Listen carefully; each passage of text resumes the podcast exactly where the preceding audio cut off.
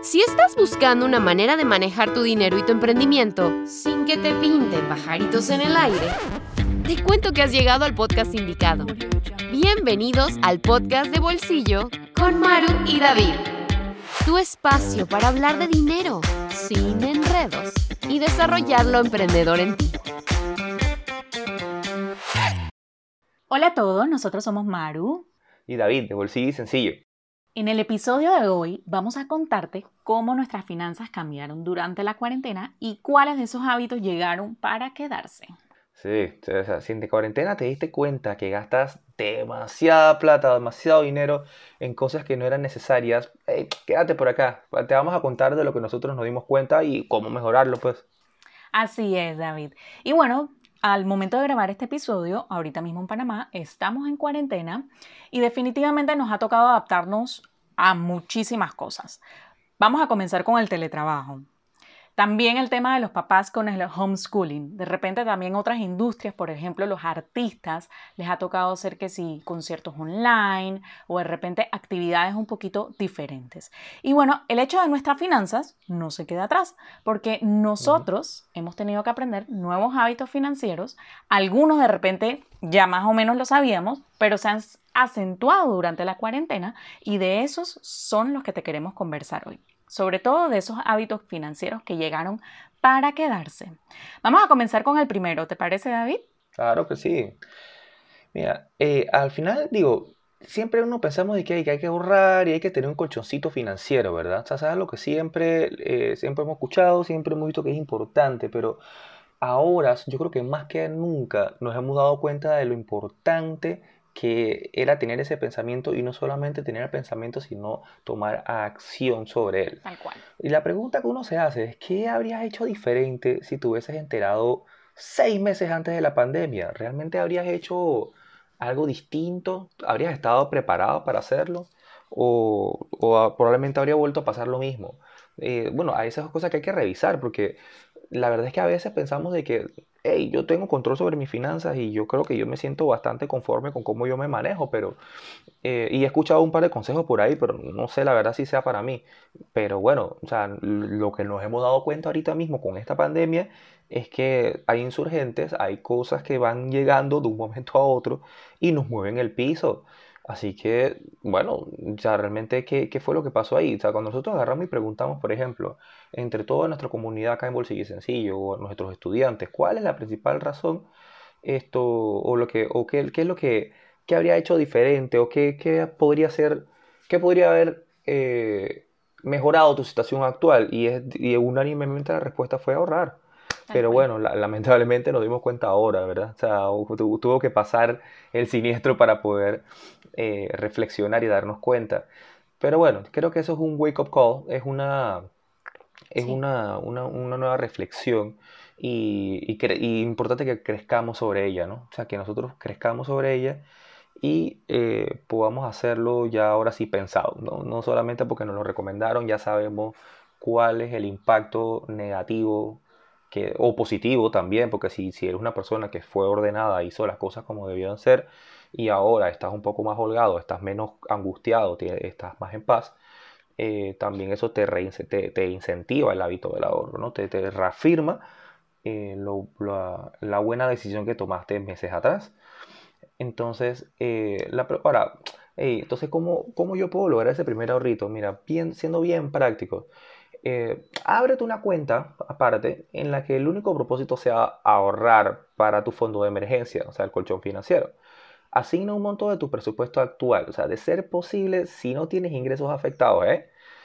Y que, o sea, y que el ahorro sea la primera transferencia que hagas, Al recibir tus ingresos, te entra dinero, lo primero que tú piensas es págate a ti mismo, ¿verdad? O sea, métete en la cabeza de que tú tienes que separarte de una parte del dinero que va destinado para el tú del futuro. Así que eso, eso es súper, súper importante. Y eso no es solamente, es solamente es una parte de, la ecuación. También está la parte de control, ¿verdad? Y ahí es donde entra el tema de las compras, Amaru. Así es. ¿Verdad que sí? O sea, es, es así. Y ese es el segundo hábito financiero que nosotros consideramos que ha llegado para quedarse. Porque el hecho de que estemos en pandemia ahorita mismo, de que muchos eh, almacenes eh, estén cerrados y de que de repente no tengamos esa libertad que antes teníamos para el plan de los domingos, como yo le digo, que es salir e ir al mall. pues nos, hemos visto en la obligación de comprar solamente lo que necesitamos, ¿verdad? Eh, alimentación y cosas que realmente sean útiles. Por otro lado, con tanto tiempo libre, muchas personas hemos hecho limpieza en nuestros hogares y hemos sacado un montón de cosas de los closets y nos hemos dado cuenta de cuántas cosas acumulamos.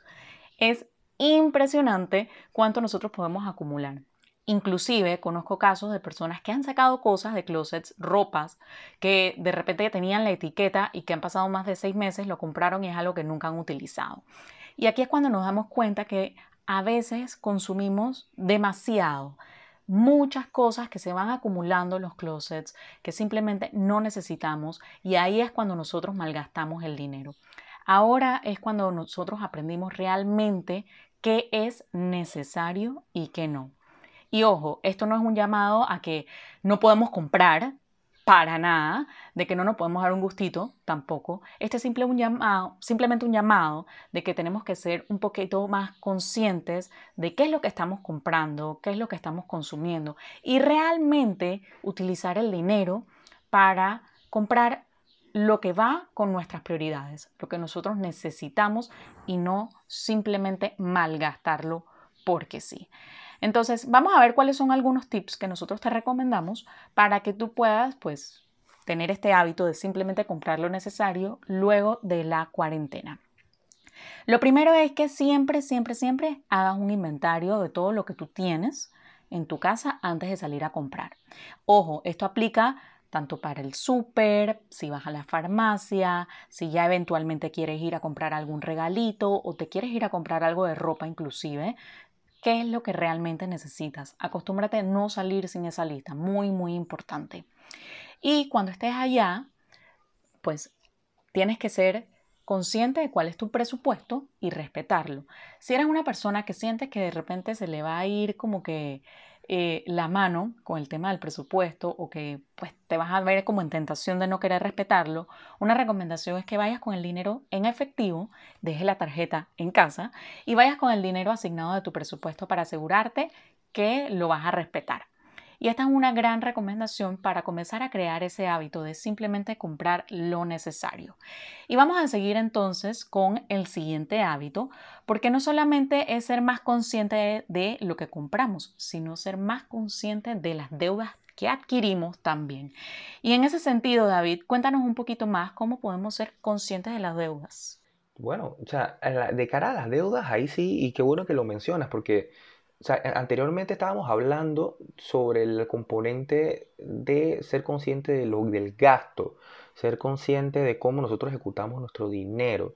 Y yo creo que eso forma parte integral de lo que es, o sea, una parte fundamental de lo que son las finanzas personales, porque como siempre, y no nos vamos a cansar de decirlo, eh, cada vez que puedo lo digo, y es que por más que tengas todo el conocimiento técnico, podrás haber agarrado todas las maestrías del mundo sobre administración financiera, podrás ser eh, magna cum laude de la mejor universidad, pero si tú no tienes un control eh, efectivo de tus emociones y no tienes un control, no tienes una conciencia sobre tu conducta, entonces se, se te va a hacer mucho más difícil adoptar hábitos financieros que vayan a ser favorables para tu salud financiera.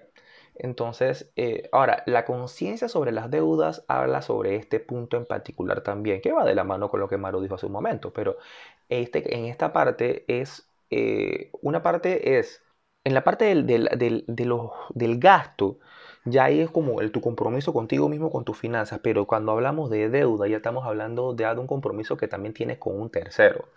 Eh, así que ahí es donde también tenemos que pelarle bastante, bastante las ganas y ver ver con, con, con, visión larga el impacto que tienen las decisiones que hacemos sobre la deuda, si vamos a endeudarnos o no. Eh, hoy en día, ya después del, tema de la pandemia, como que ya eso de pasar la tarjeta y después lo pago, como que no es tan buena idea, ¿verdad? O sea, ya no es tan bueno porque eh, eso es lo que estamos haciendo. Estamos, estamos eh, apelando a un futuro que ahorita mismo no tenemos mucha certeza. De hecho, eh, desde que arrancó este año, todos pensábamos hacer miles de cosas en este 2020, pero ya vemos lo que ha ocurrido. Entonces, eh, asimismo también con las deudas hay que pensar también. O sea, decir, ok, yo tengo planteado de que si yo hago esta compra a, eh, través de un instrumento de crédito, con la certeza en tu cabeza, ¿verdad? De que, de que tú vas a seguir persiguiendo tu ingreso eh, bueno, la verdad es que ese tren de pensamiento está un poco, está un poco flojo, pues porque, o sea, si vemos la realidad actual, mm, la, la promesa de, de, de, ingreso fijo ya no la tiene casi nadie, o sea, o sea, la cosa se está moviendo muy rápido. Así que hay que ser mucho más consciente ahora al momento de tomar una decisión de deuda.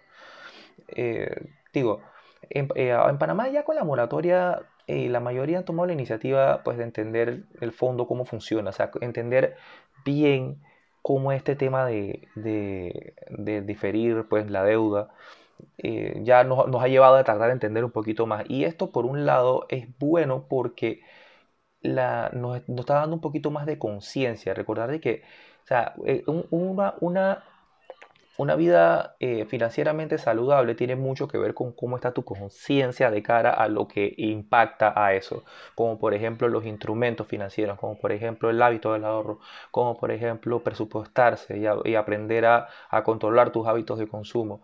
Todo este, toda esta conciencia eh, se, está, se está levantando ahora en este momento y eh, con el caso de la moratoria, eh, bueno, sí, la mayoría tomó la iniciativa. Yo quiero entender, quiero ver cómo es la cosa, porque y eso también los lleva a pensar más a futuro con sus propias finanzas. Así que entender bien todo en lo que te quieras meter, y eso aplica para un montón de cosas, eh, financieramente hablando.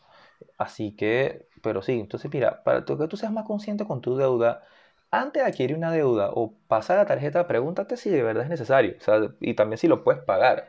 O sea, porque el hecho de que tú sientas de que puedes pagar pequeñas y cómodas cuotas en los próximos 20 meses o, o algo como eso, eh, eso no es, no es tan certero nada. O sea, tú piensas que piensas, lo voy a pagar, sí, yo lo puedo pagar en el, en, el tiempo, pero si piensas que te vas a financiar por tanto tiempo en días como estos, mmm, pensaba, que sopesarlo. Entonces, eh, asegúrate de tener el detalle pues, de, de, los productos de crédito que tienes actualmente. Si tienes dudas, hey, averigua, investiga, pregunta, llama a servicio al cliente de tu banco. O sea, ellos están ahí para ofrecerte también esta información. Si haces las preguntas, pues, ¿qué, tienes? O sea, ellos están, eh, ellos están ahí para servirte, para que tú entiendas y para que tú estés conforme con el servicio que ellos te están brindando. Así que no creas, o sea, hay mucha gente que le tiene como mucho, le tiene como mucha aprensión al, al banco, Maru, ¿verdad? O sea, es como que la gente siente, le lo ve como intimidante, lo ve como que es algo como que yo voy, yo voy a donde debo, entonces es como que tengo que manejarme como con cuidadito, eh, o, o, no sé, o a veces están abrumados con la situación que tienen de deuda, entonces no quieren ni saber del banco, no, quieren ni, no quieren ni pisar para allá porque lo relacionan con algo negativo, lo relacionan como que este es el lugar en donde yo dejo parte de mi ingreso, entonces eh, pero ese lugar no solamente es para eso, también es para que tú aprendas bien y entiendas eh, la relación que tú adquiriste con ellos. Tal cual. Y, y, y, así mismo también, o sea, ¿verdad? O sea, todas esas cosas. Y pues sí, o sea, y también, bueno, revisa tus estados de cuentas de forma mensual, dale seguimiento a tus deudas. Mira que eso, esto, estos son contratos que tú adquiriste y acuerdos que tú hiciste con esta parte. Y, o sea, digo, si eh, hay una parte que está firmada que tiene un impacto legal y todo, o sea, entonces más vale que, que entendamos bien eh, entendamos, bueno, ya hablamos de entenderlo, también es darle seguimiento, cómo va tu relación con, este, con esta persona que te prestó, porque recordemos de que también hay una parte que es la, la, eh, la reputación que tú tienes como buen pagador o como, o como alguien que maneja bien sus relaciones bancarias. Así que yo creo que es bueno de que tú siempre estés dando como un seguimiento de cómo vas con, tu, con esa relación que tú adquiriste, ¿verdad? Así que...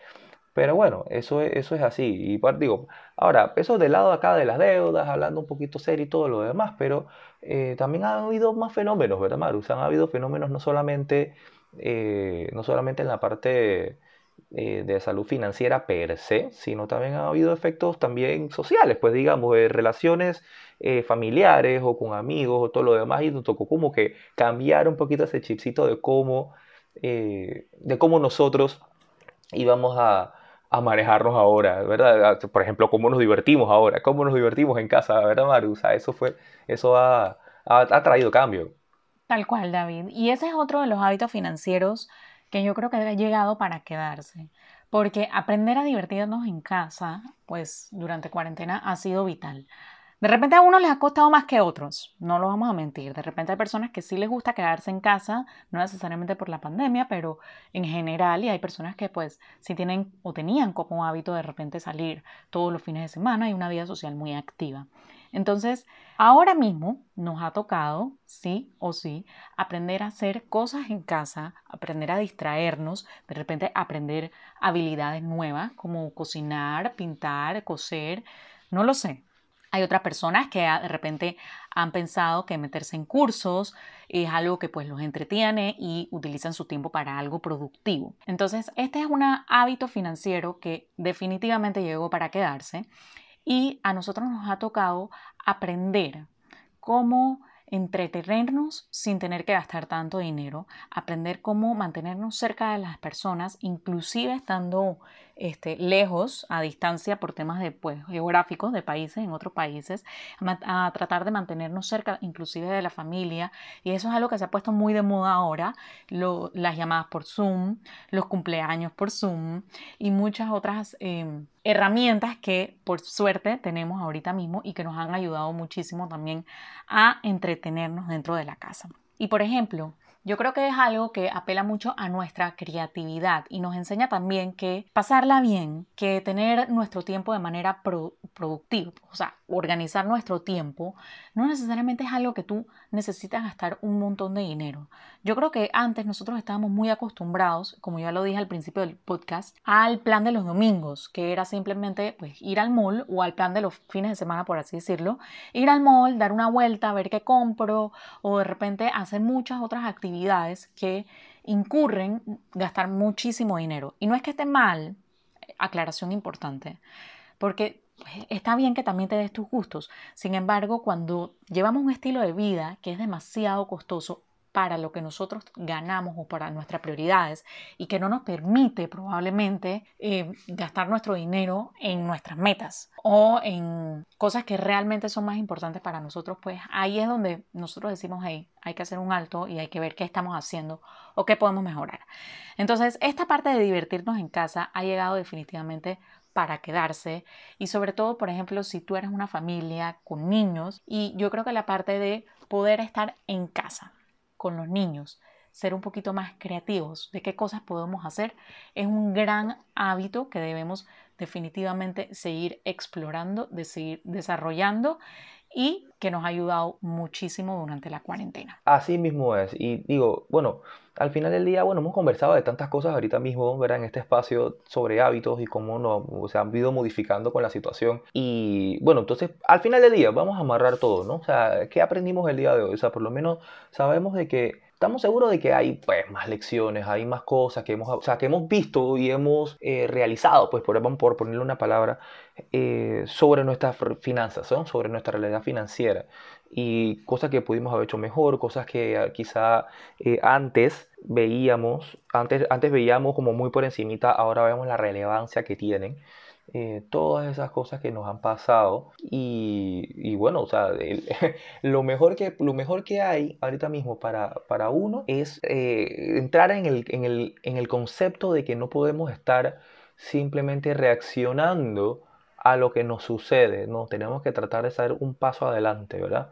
Un, tratar, de, tratar de ir un paso adelante, no podemos predecir el futuro, pero sí podemos tratar de asegurar eh, asegurar de que estemos preparados para la mayoría de los escenarios. Así es. Así es. Entonces, eh, y eso, y, las finanzas ni la salud se escapan de eso, ¿verdad? Así que eh, pendientes con eso y yo creo que es parte de las enseñanzas que tenemos el día de hoy, ¿no, Maru? Sí, David.